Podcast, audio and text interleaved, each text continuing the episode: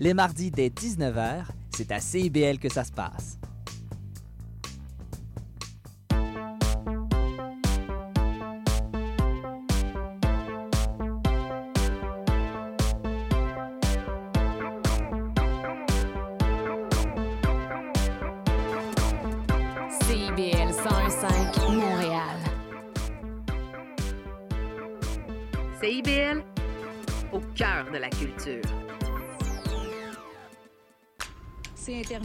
Jusqu'à Wellington.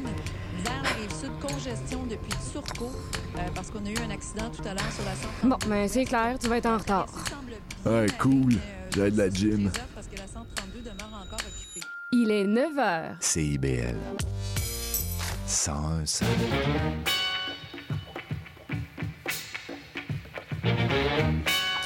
Bonjour à toutes et à tous, vous écoutez les Aurores Montréal sur CIBL. Ici Charline Caro, votre animatrice, ravie de vous retrouver en ce mercredi 25 octobre. Et aujourd'hui, on reçoit nos chroniqueuses avec Emma Ducassou-Péo pour les grandes figures de Montréal et Eve, Roy pour les enjeux d'immigration. Et en entrevue, j'aurai le plaisir de recevoir la réalisatrice Chloé Robichaud pour parler de son dernier film, Les Jours Heureux. Alors que vous soyez au travail, sur la route ou bien tranquillement en train de vous réveiller, bienvenue sur les ondes de CIBL. Et dans l'actualité, la ville de Montréal va devoir verser plus de 4 millions de dollars aux personnes qui ont attendu leur comparution devant un juge pendant trop longtemps. Euh, plus de 1000 détenus ont en effet dû patienter pendant plus de 24 heures derrière les barreaux avant que leur dossier soit examiné par un juge. Et le problème, c'est que la loi prévoit une journée maximale d'incarcération dans ces conditions-là. Euh, une action euh, collective a donc été intentée contre la ville qui a préféré conclure une entente à l'amiable plutôt que de s'engager dans un procès.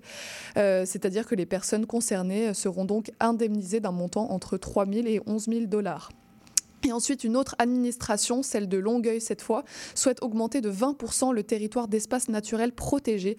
Un plan de protection et de conservation des milieux naturels a été présenté lundi par la mairie dans un contexte de crise climatique, selon la mairesse Catherine Fournier.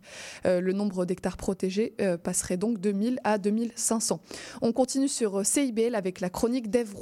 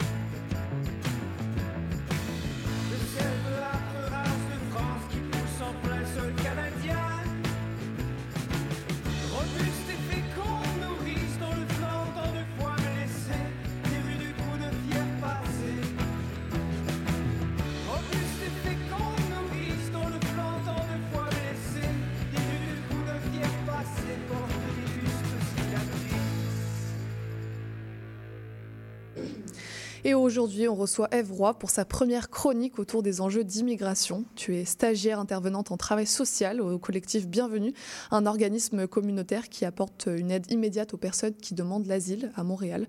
Bonjour Eve.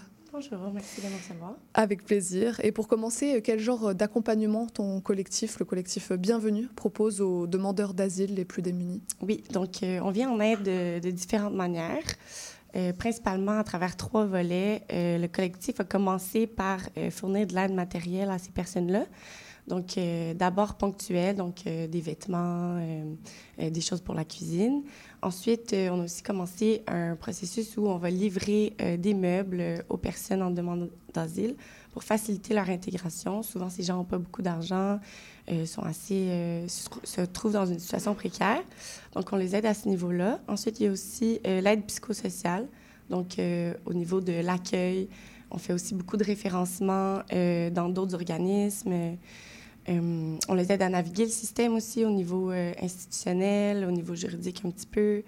Euh, on fait aussi de l'éducation populaire, là, donc on leur explique un peu comment ça fonctionne en arrivant ici, ce qu'ils ont besoin de faire.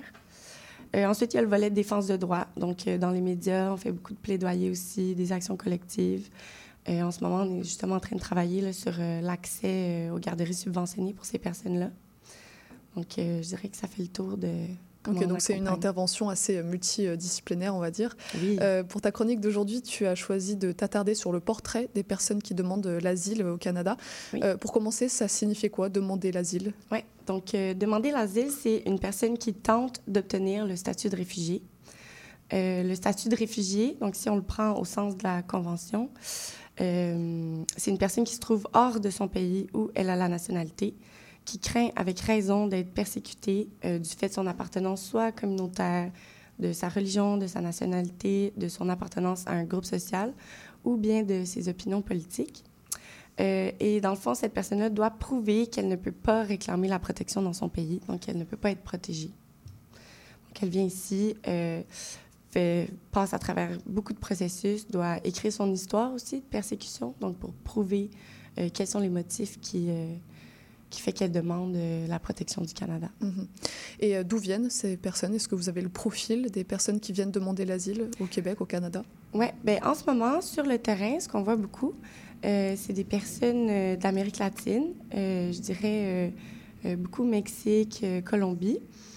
ensuite, j'en ai vu beaucoup aussi qui passent, qui viennent de l'Afrique, Angola, République démocratique du Congo, le Mali aussi, plusieurs d'autres aussi.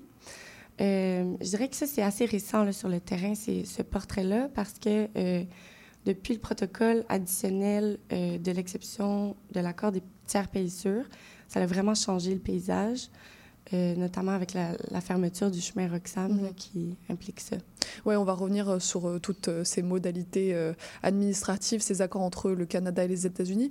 Euh, mais je voulais savoir, est-ce qu'il y a des motifs de demande d'asile qui reviennent plus souvent que les autres? Des opinions politiques, une appartenance à tel groupe? Je dirais que ce que j'ai vu récemment, dans les derniers mois, c'est beaucoup des gens qui fuient la violence étatique de leur pays. Donc, euh, c'est beaucoup des gens qui fuient bon, la corruption. Mm. Euh, très souvent, oui, euh, par appartenance, opinion politique ou bien des familles aussi, des familles qui se retrouvent persécutées soit par le pays, soit par, par d'autres organisations. Puis ces gens-là, dans le fond, souvent sont, fuient un, un, village pour aller dans un autre, se retrouvent aussi persécutés. On les suit un peu partout. Donc, euh, ils se retrouvent souvent, après quelques années, euh, avec seul, la seule option de quitter leur, leur maison. Est-ce que la provenance de ces personnes, elle est, elle est continue, elle est régulière, ou ça dépend vraiment euh, du contexte international, des, des, contextes nationaux? Elle est régulière la plupart du temps. C'est sûr que les contextes géopolitiques vont vraiment influencer l'arrivée de ces personnes-là. Si on pense, par exemple, aux guerres civiles ou ou même au, euh, au, changement climatique qui font que ces personnes-là vont devoir de plus en plus se déplacer vers des pays, euh, des pays sûrs. Et justement, en matière d'immigration, il y a eu cette entente entre le Canada et les États-Unis, l'accord des tiers pays sûrs. Euh, Est-ce que tu peux nous expliquer un peu ce que c'est plus précisément? Oui, alors dans le fond, ça est rentré en vigueur là, depuis le 25 mars 2023.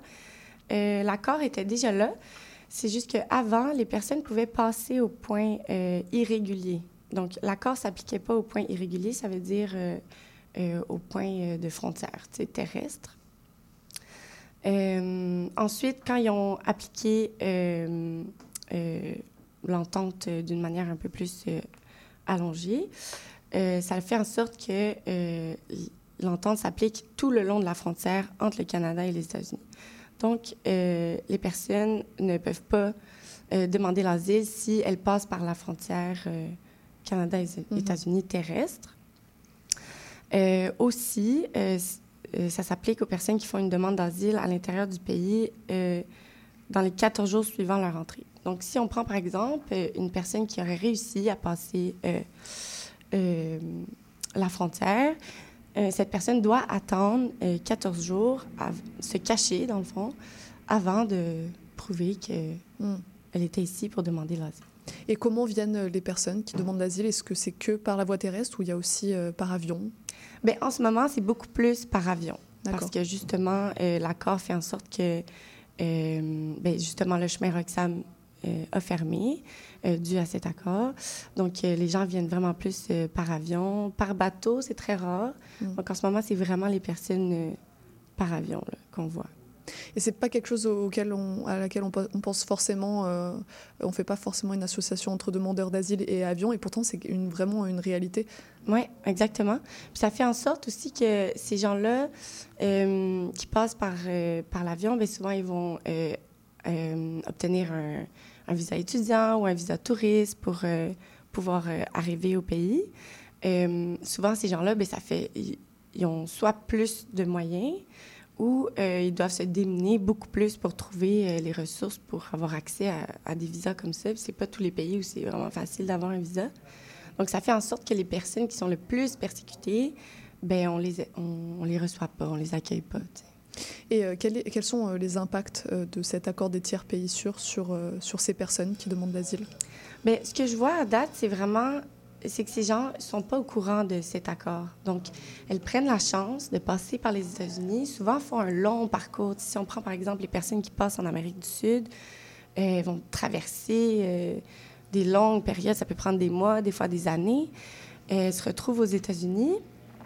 Et euh, ce qui fait, ce que, ce que cet accord dit, c'est que si tu te retrouves dans un pays, si tu demandes l'asile dans un, pays sûr avant le Canada, euh, ben, tu peux plus euh, rentrer au Canada après.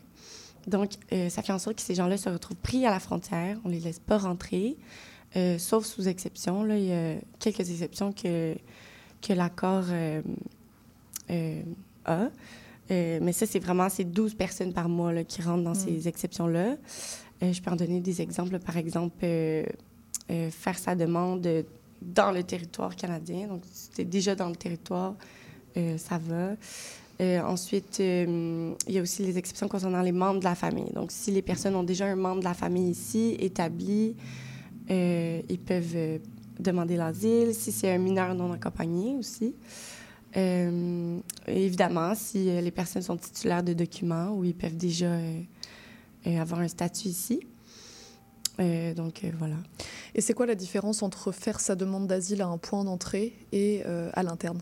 Ouais, donc il y a beaucoup de. C'est surtout au niveau administratif que ça change les choses, mais pour ces gens-là, euh, de ce que je vois, je trouve que ça a vraiment un impact sur leur droit à l'asile, euh, sur l'accès aux services aussi.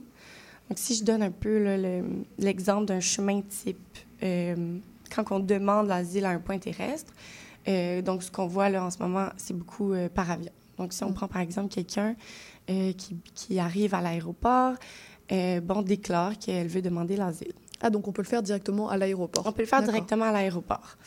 Euh, donc, euh, les agents frontaliers vont euh, remplir un papier, demander à ces personnes de se rendre, euh, de faire un examen médical dans les 30 jours à leur arrivée. Souvent, ces examens médicaux-là sont donnés dans les refuges coordonnés par le Canada. Le PRIDA Le PREDA, exactement. Euh, ensuite, ils vont avoir accès aux services sociaux euh, tout de suite. Donc, ils vont pouvoir euh, demander, par exemple, l'aide sociale pour commencer à s'établir ici. Ensuite, ils vont devoir remplir le portail.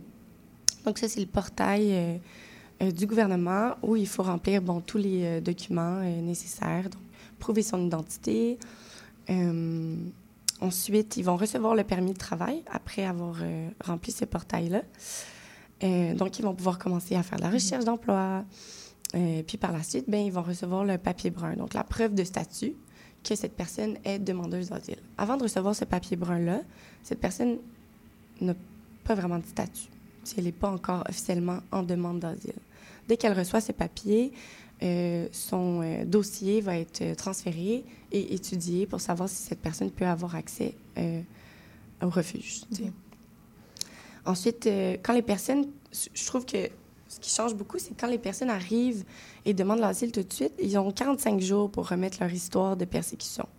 Donc, elles ont du temps pour réfléchir à euh, pourquoi je suis ici, puis aussi le, écrire l'histoire d'une manière juridiquement euh, fonctionnelle. Donc, pour ça, ces gens doivent se trouver des avocats, souvent à l'aide juridique, à l'aide juridique, pardon. Donc, voilà. Et puis, si on prend par exemple euh, à l'interne, c'est le, le processus est un peu différent. Donc, à l'interne, ces personnes-là doivent euh, remplir le portail tout de suite, avec leur histoire tout de suite. Donc, ça fait en sorte que souvent, ces gens-là n'ont pas le temps de se trouver des, des avocats. Donc, leur histoire est, est un peu plus, euh, est plus difficile à prouver devant un juge. C'est pas impossible de trouver un avocat par la suite pour aider avec les démarches, mais ça rend ça plus complexe. Euh, après avoir rempli le portail et l'histoire, c'est là qu'ils vont pouvoir avoir l'accusé de réception et leur permis de travail, commencer à trouver de l'emploi. Ensuite, ils doivent passer l'examen médical. Et c'est seulement euh, après ce moment-là qu'ils ont accès aux services sociaux. Donc, souvent, l'accès euh, aux services, ça, peut prendre environ deux mois. Ces personnes-là sont déjà ici.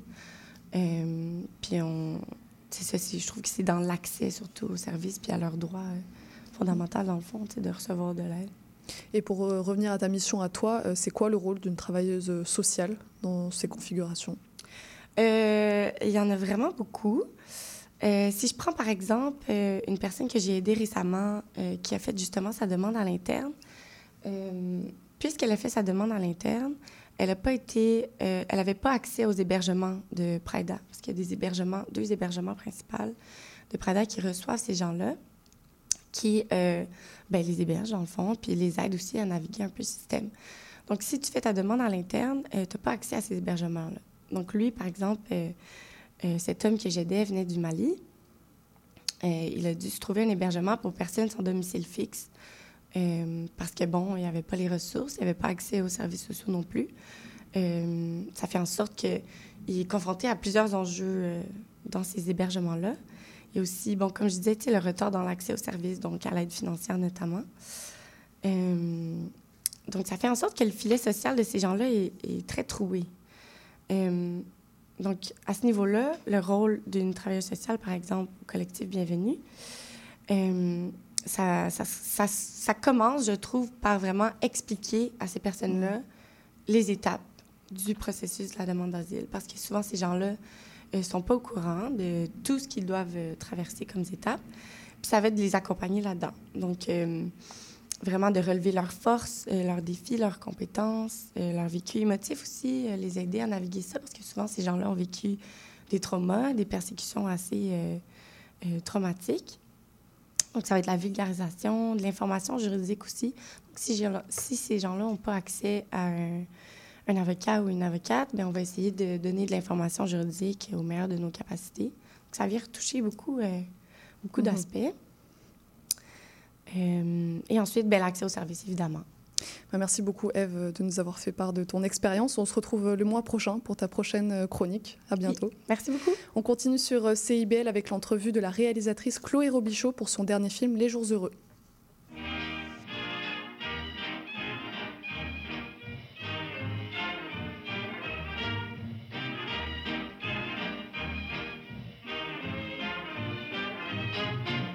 Monsieur Réventura, on vous appelle au téléphone.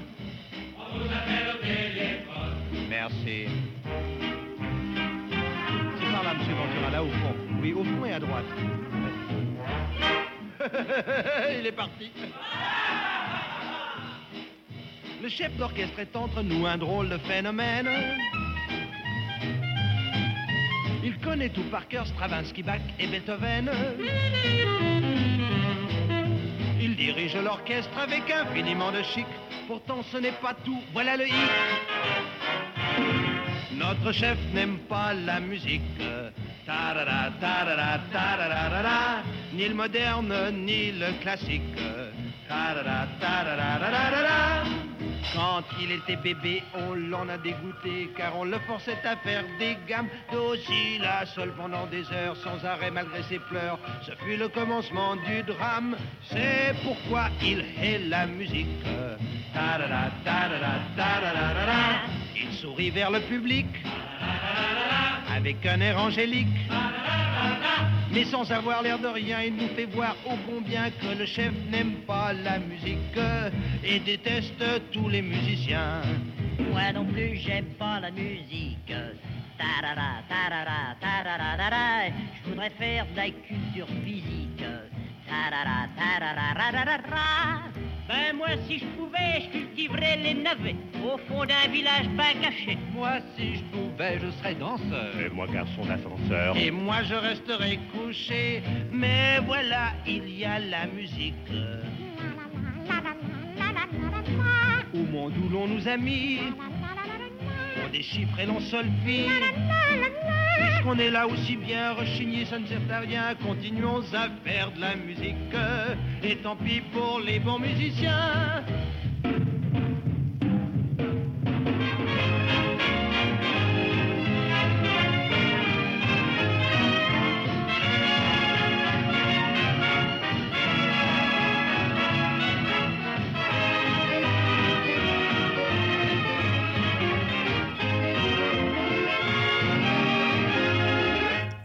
C'était Le chef n'aime pas la musique de Revan Toura et j'ai le plaisir de recevoir aujourd'hui la réalisatrice Chloé Robichaud pour parler de son dernier film Les Jours Heureux. Bonjour Chloé.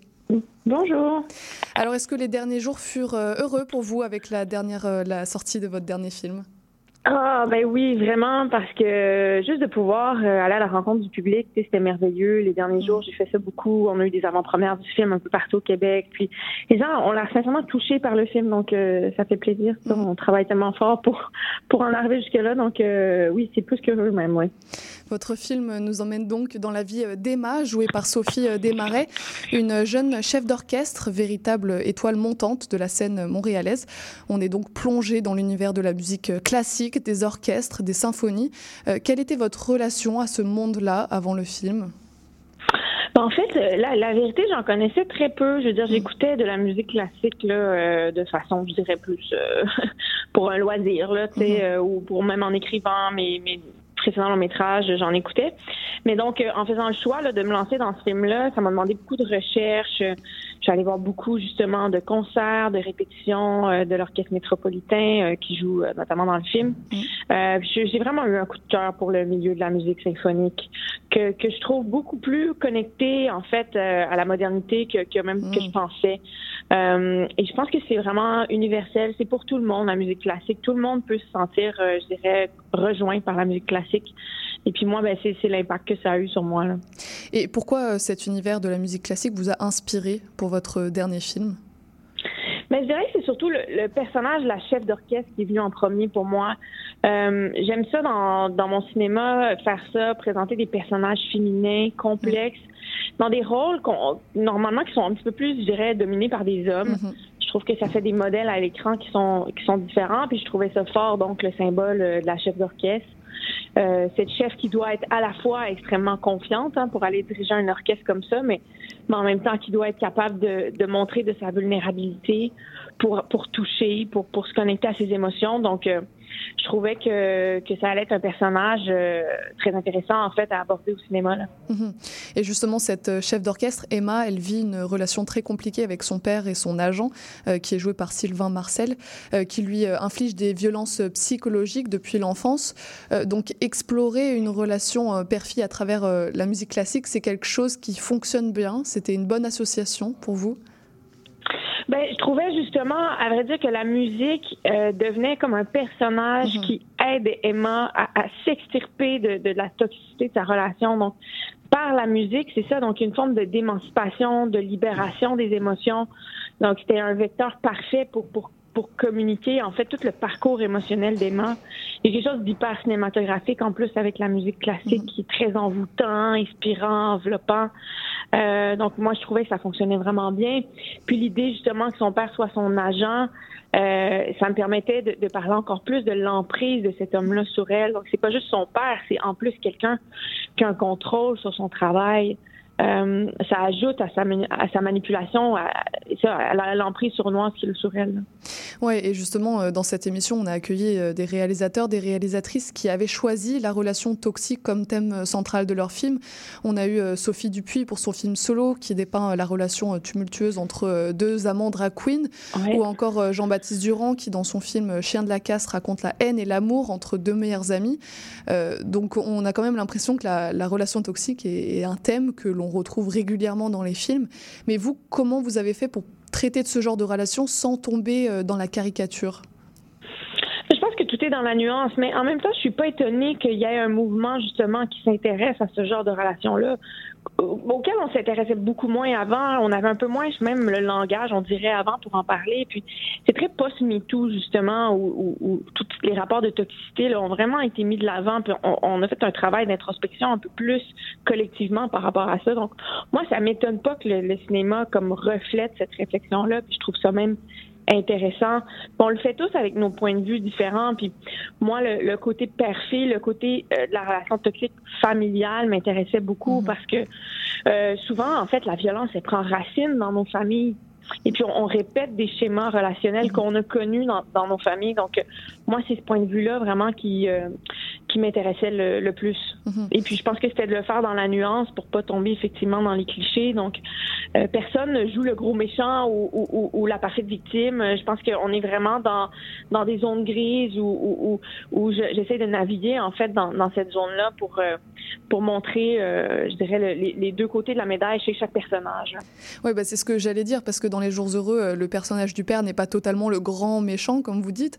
Euh, Vous nous montrez euh, ses failles, son histoire, et aussi tout l'amour, bien que subtil, qu'il a pour sa fille et pour la musique classique. Est-ce que ça peut être compliqué d'imaginer des personnages méchants nuancés, qu'on n'arrive pas forcément à détester et auxquels on peut même s'attacher parfois? Oui, j'ai trouvé ça complexe, puis en même temps vraiment exaltant à écrire parce que c'est un beau défi. Ça m'a demandé, je plusieurs versions de scénario. De, des fois, j'allais trop loin, justement, dans la méchanceté du personnage. Des fois, j'y allais pas assez. C'était vraiment de trouver le bon niveau, qui était un peu à l'image, pour moi, d'un pervers narcissique aussi, de quelqu'un qui est capable, euh, je dirais, de manipuler dans le sourire, de, de faire la critique, c'est ça, donc au, au travers d'une blague, ou, euh, et, et de sentir, oui, de filtrer aussi ses bonnes intentions, en guillemets, au père. Je pense qu'il voit le, le talent d'Emma, il, il veut l'amener plus loin, mais bon, ça qui est pas à l'écoute, qui pousse euh, trop fort et, trop violemment, en fait. Euh, oui. Votre personnage principal mène aussi euh, mène donc pardon une relation houleuse avec son père et avec la musique classique, mais aussi avec son amoureuse qui est jouée par Nour Belkira, qui est violoncelliste dans son orchestre. Comment vous avez cherché à articuler cette cette triple relation? Pour moi, euh, le personnage de Naël vient donc faire un- un- une sorte de contrepoids à la relation toxique qu'elle a avec son père.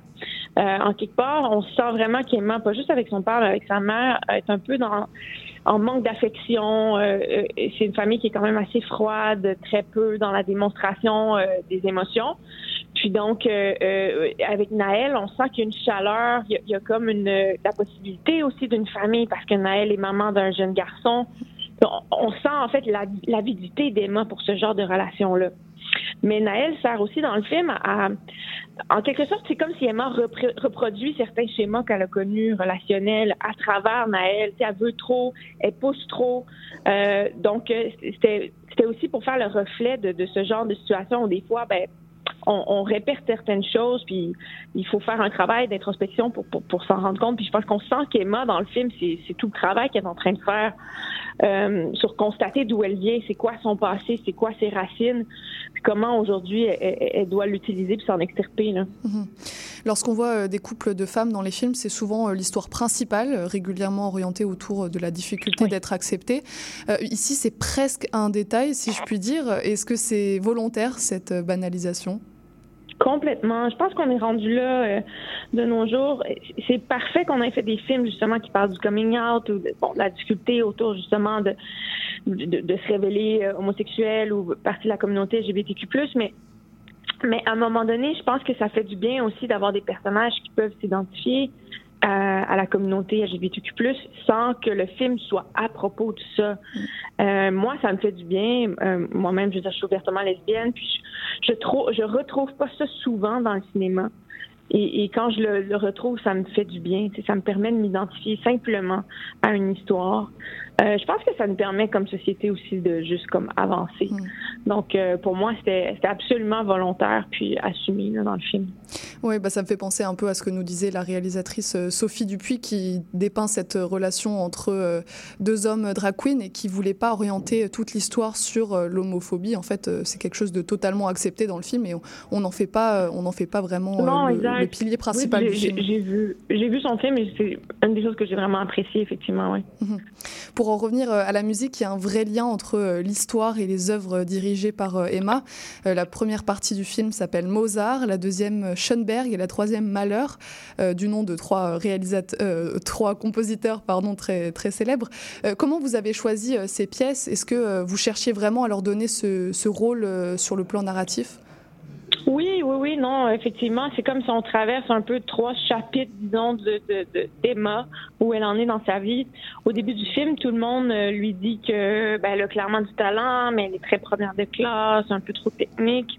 Et j'ai voulu donc, euh, le choix est venu de moi, mais de, de, rentrer avec du Mozart, donc quelque chose que aussi tout le monde connaît. Euh, donc si on n'est pas familier avec la musique classique, quand on rentre dans le film, on a tout de suite les codes on a déjà entendu ça. Alors, ça semble pas trop, trop, euh, je dirais trop élitiste non plus. Là. Euh, donc, Mozart pouvait incarner ça aussi, puis ce qu'on a choisi de Mozart, ça permettait que dans les mouvements d'Emma, il y ait une certaine rigidité, euh, une tension. Euh, après ça, Emma cherche à explorer quelque chose où elle, va, je dirais, à se mettre en danger. Mm-hmm. Puis Schoenberg, pour moi, parlait vraiment bien de la, la relation avec le père. Schoenberg, c'est beaucoup à propos de la dissonance. Euh, son œuvre. Puis ben, je trouvais que c'était ça, la, vie d'Emma, tout est dissonant, et surtout la relation avec, euh, avec son père, son agent, Patrick. Mhm. et, et, puis Malheur, ben, c'est ça, c'est vraiment euh, l'explosion des émotions, c'est l'émancipation par la musique. Oui, justement, c'est ce que j'allais dire, vous avez choisi Malheur pour exprimer un peu l'apothéose de votre film, c'est la pièce qu'on pense que Emma ne sera pas capable de jouer. pourquoi vous avez choisi Malheur en particulier pour, pour l'intensité de ses symphonies?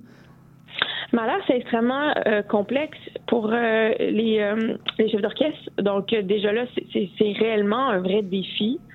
et encore là, c'était pensé aussi dans qu'est-ce que ça va faire dans le corps d'Emma?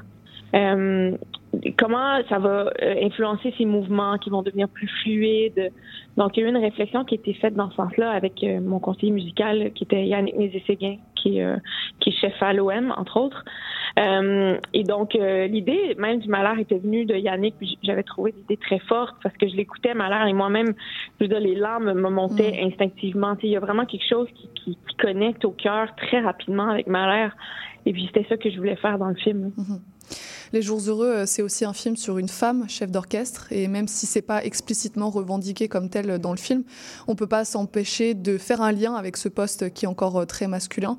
Pour donner un peu de contexte, dans le monde, il y a donc 8% de femmes chefs d'orchestre permanentes, selon une étude qui date de 2022. Euh, le Canada ne figure même pas dans le top 10 des pays avec le plus de femmes mmh. chefs, puisque seules 4 femmes sont en poste. il y a donc encore un vrai plafond de verre à dépasser pour occuper ce poste qui est traditionnellement et historiquement masculin. Est-ce que vous pensez à toute cette situation quand vous faites euh, votre film? Absolument, c'est une des raisons qui m'a tiré vers vers ce film-là, euh, même une motivation. Euh, je pense que justement, la fiction peut avoir un impact très fort sur sur la société, sur nos perceptions des genres, de ce qui peut être pour une femme ou pour un homme. Donc, c'était c'est absolument conscient.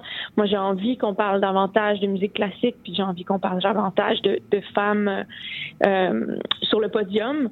Euh, même que des fois, je trouvais ça ironique qu'on me disait, bon, ben, il y a eu le film Tard euh, Mm. qui était fait récemment, alors euh, c'est comme si, ah, est-ce qu'il faut faire un autre film sur une femme chef d'orchestre? Ben, absolument. Pourquoi pas? Euh, justement, il faut en parler. Il faut, faut, faut montrer des, des images qui pourraient inspirer des, des jeunes femmes euh, éventuellement ou, ou encore là changer nos perceptions. Donc, euh, pour moi, euh, euh, je pense que c'est une bonne chose. C'est ça, mais en même temps, euh, le fait qu'elle soit une femme, c'est pas, euh, c'est pas revendiqué dans le film. C'est vraiment pas l'histoire centrale. C'est comme les- le couple avec avec Nour Belkiria, pardon. C'est c'est pas revendiqué comme tel. C'est vraiment quelque chose que vous cherchez à banaliser.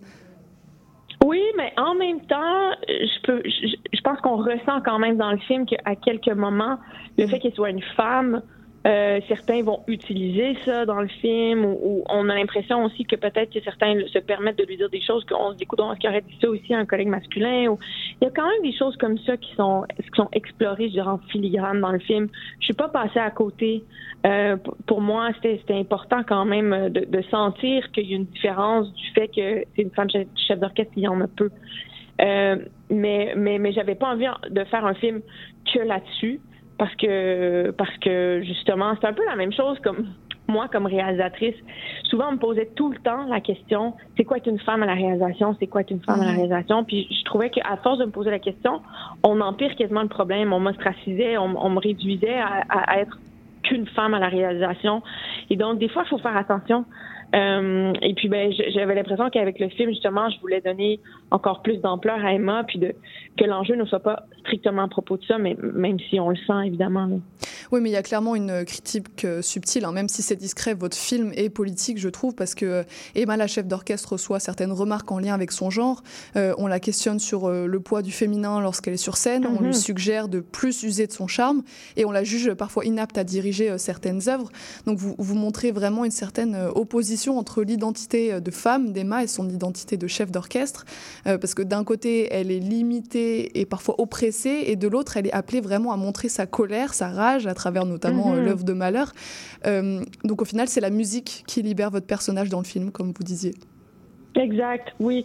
Mais oui, tu sais, je bon, je dirais pas que j'ai fait un film qui est assumé politique, mais oui, il y a de ça définitivement, et c'est conscient. Et, et- et genre, j'ai toujours, euh, si quelqu'un s'intéresse à mon travail, eu envie de parler de ces petites nuances-là aussi, euh, euh, de c'est quoi être une femme, puis qu'est-ce qu'on demande aux femmes, et comment des fois il y a beaucoup de double standards. Donc, Mm. donc ça, je l'explore, c'est évident, oui.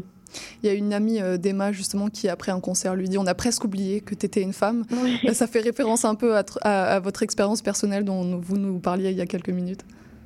Ben oui, j'ai été capable de me projeter dans le, dans le personnage à ce niveau-là. Sais, le fait d'être une femme à la réalisation. Euh, quand j'ai commencé professionnellement, il y a un petit peu plus que 12, ouais, 10 ans, 10-12 ans, euh, euh, on était moins nombreuses. Euh, la question tournait, bon, comme je disais, toujours autour de ça. Euh, je sens qu'ici au Canada, ça tend vraiment à s'améliorer. D'ailleurs, c'est une année formidable pour les réalisatrices québécoises. Je pense qu'on le souligne Mm. euh, cette année. Mais, euh, mais, mais quand même, euh, oui, j'étais capable de, de projeter certaines situations que j'ai vécues dans le personnage. Oui, bah, vous parlez justement de cette rentrée cinématographique qui a été très riche au Québec et notamment pour les réalisatrices.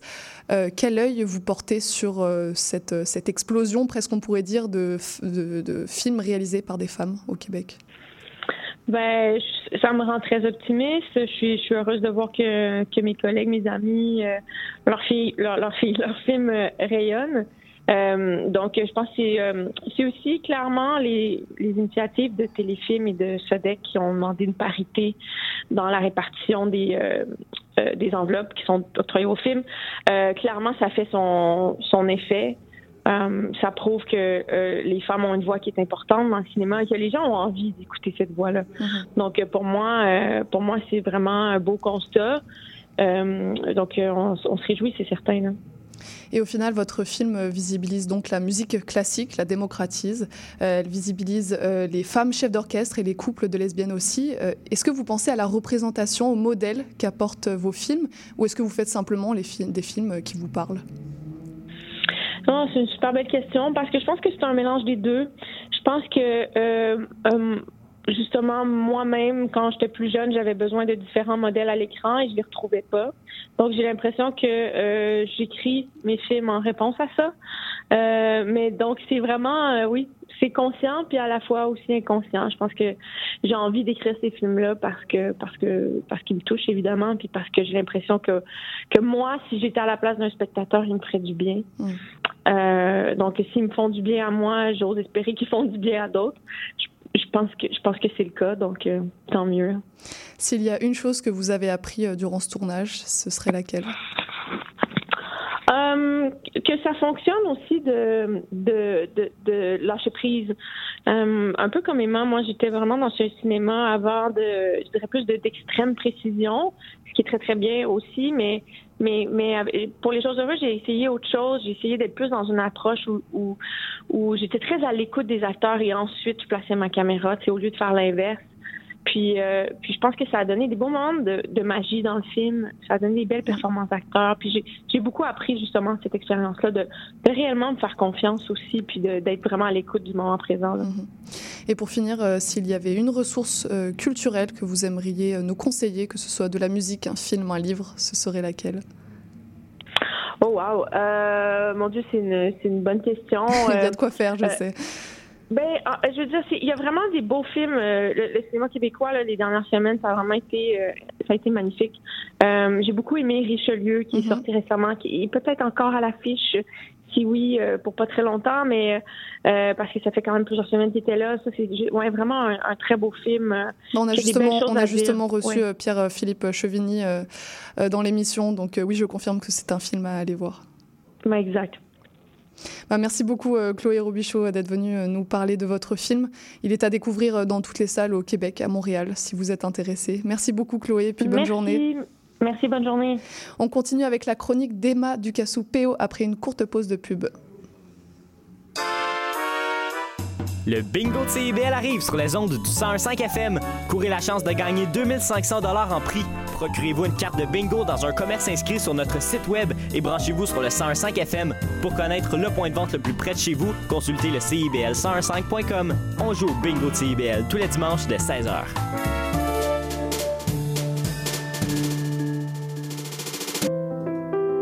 Je m'appelle Charlie Mulot. Je fais du conte, j'en mets en scène et surtout, j'aime beaucoup en écouter. Tous les vendredis à 20h, je vous donne rendez-vous pour la cabane à contes. Chaque semaine, j'inviterai une conteuse ou un conteur pour parler avec moi de leur pratique et pour vous raconter une histoire.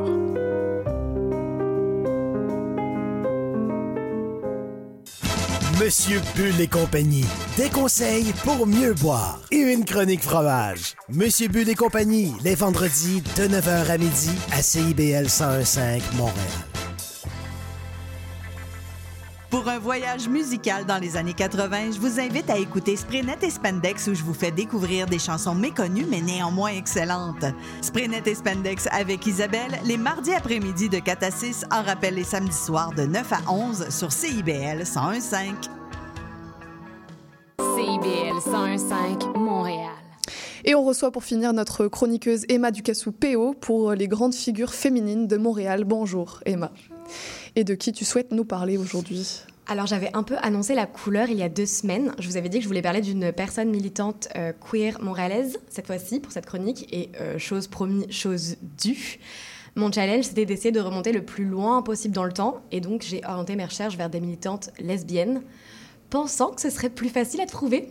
Quelle naïveté Euh, Mon Dieu, comme l'invisibilisation des lesbiennes m'a frappée euh, en plein visage. Euh, bon, déjà, j'ai eu un peu de misère à trouver des noms, mais bon, pas trop non plus de difficultés. J'ai quand même réussi à trouver de nombreuses militantes lesbiennes montréalaises, comme Micheline Saint-Pierre, Suzanne Gérard, Lise Vell, Diane Diop, Linda Dawn Hamon. Mais par contre, leur parcours, leur biographie, euh, en fait, c'est une autre paire de manches, ça. T'as rien trouvé Absolument rien. Non, mais par contre, c'était vraiment euh, tragique. Genre, aucun site biographique, aucun article web, aucune trace sur Internet, aucune page Wikipédia.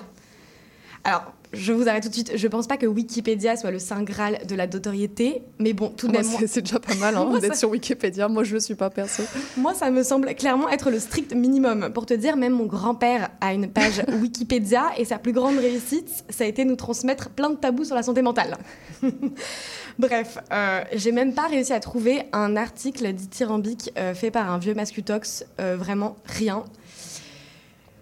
Je suis confuse, mais surtout, je suis hyper frustrée parce que j'ai réussi à trouver des noms, mais aucun parcours, aucune ressource. La seule fois où il fait mention du nom de sa militante, euh, quand je le tape sur Google, c'est pour me citer leur participation à des articles scientifiques ou alors parce qu'elles sont nommées dans un article de recherche.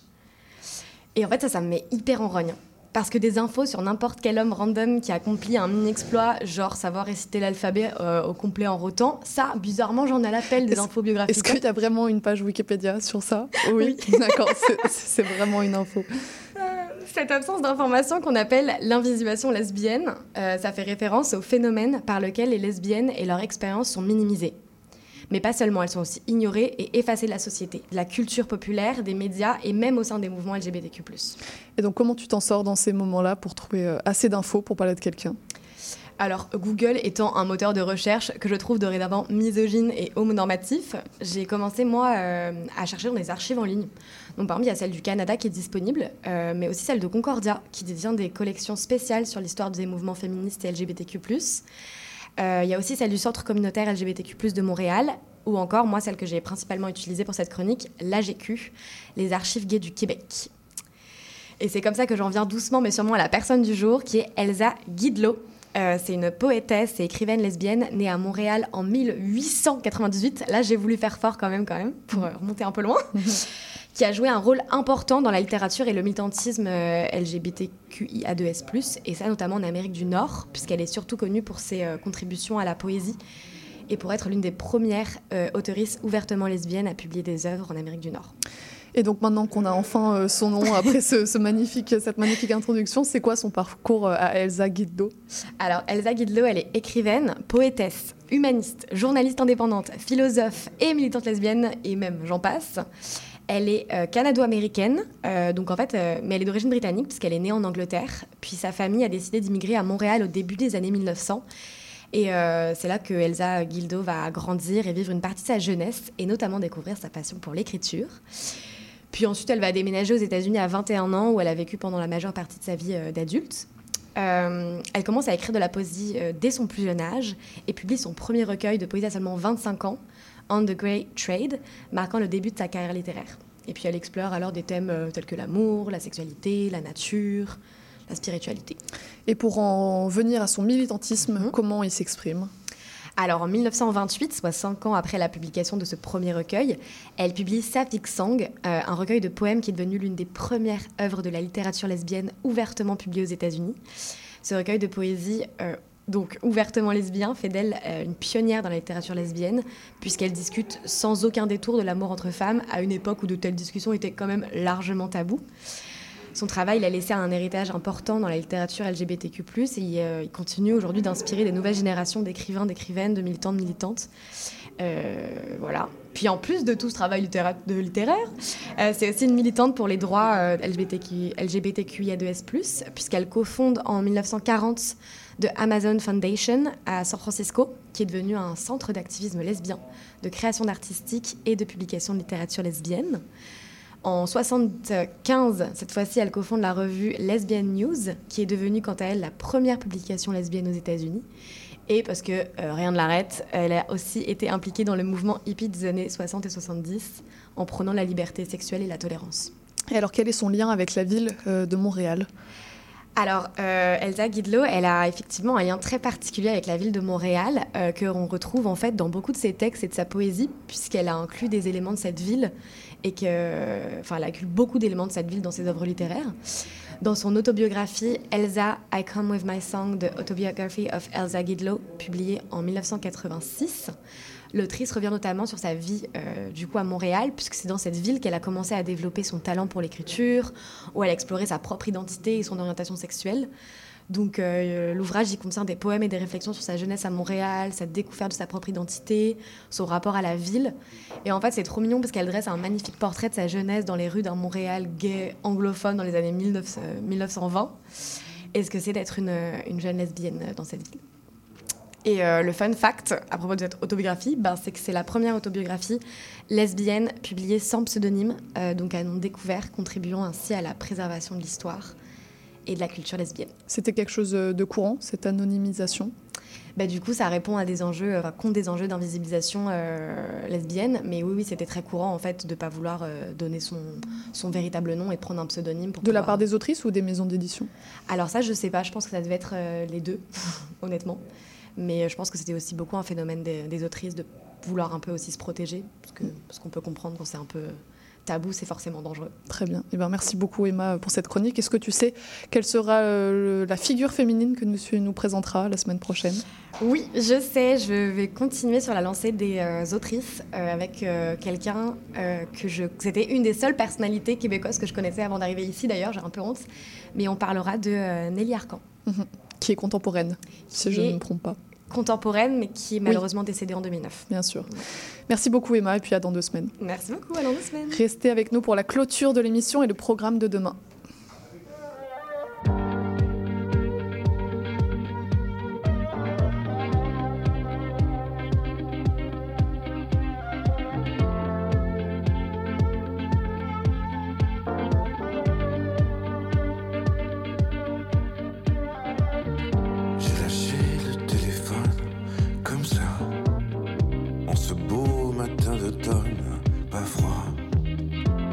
ressemblait à l'été, sauf que tu n'y étais pas.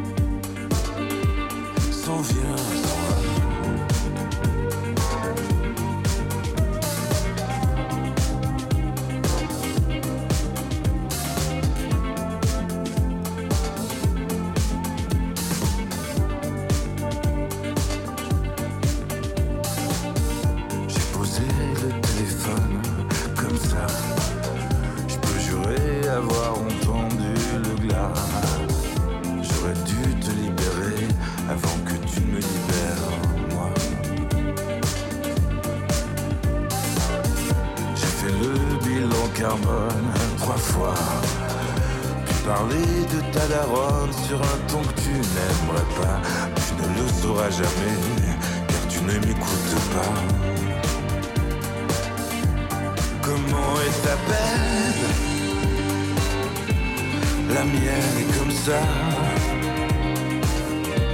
Faut pas qu'on s'entraîne à toucher le bas. Il faudrait qu'on apprenne à vivre avec ça. Comment est ta peine? La mienne s'en vient, s'en va. La mienne s'en vient, s'en va.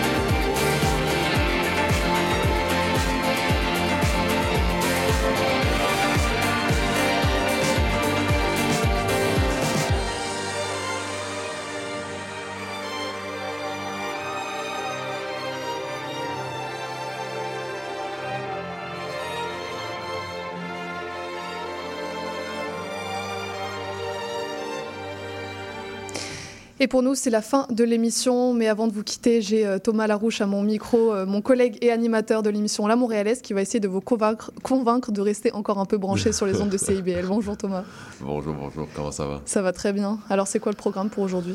Donc, euh, écoutez, à 10h, nous avons La Montréalaise, accompagnée de Soul I Am, un, un artiste, un artiste de tout genre, un écrivain, un songwriter. Mais en fait, c'est ça aussi le concept de La Montréalaise. Euh, la Montréalaise, nous, euh, on interviewe euh, des entrepreneurs, des artistes, on interviewe des influenceurs, des TikTokers, on les présente tout au niveau justement business de leur carrière. Question de justement d'inspirer les jeunes et ainsi aussi donner des conseils live on air justement sur comment ils peuvent faire pour mieux développer leur carrière, etc. etc.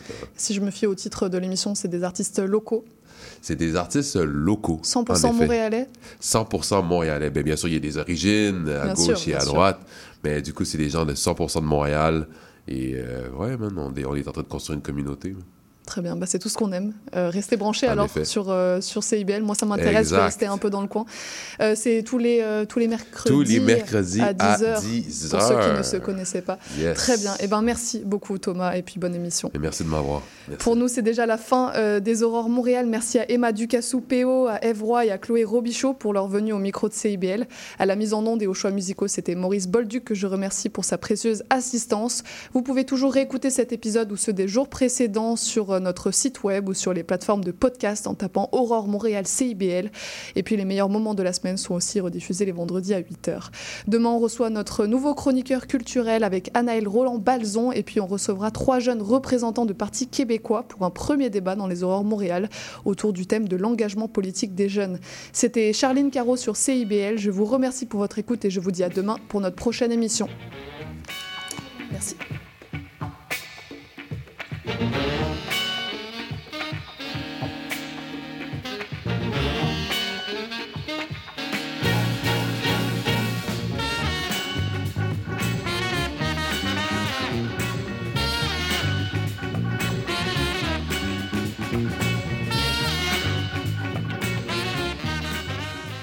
Les 4 et 5 novembre, le Salon national des animaux de compagnie vous attend au Stade olympique. Découvrez-y une impressionnante variété de chats, de chiens et d'animaux en tout genre, en plus de compétitions d'agilité et de spectacles de la Flying Team. Le rendez-vous incontournable pour la famille. Détails au snac.ca.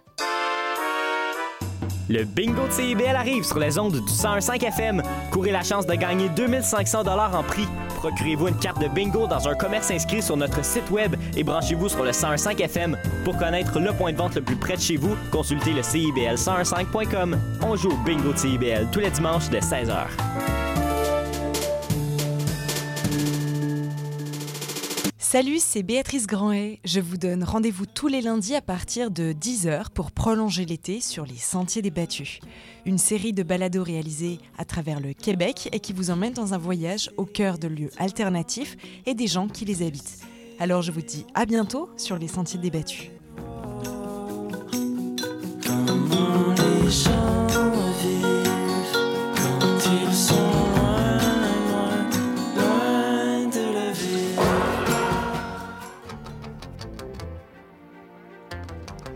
Allô Québec à la radio, c'est tous les dimanches de 13 à 15 heures sur CIBL 101.5. C'est un rendez-vous.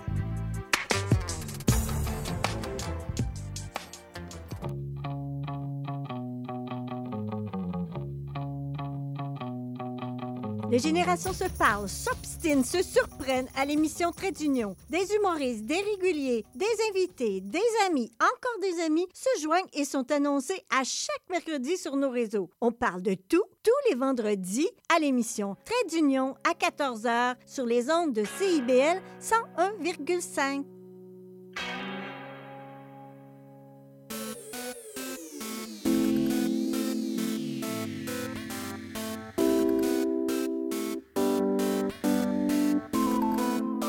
CIBL 101.5 Montréal.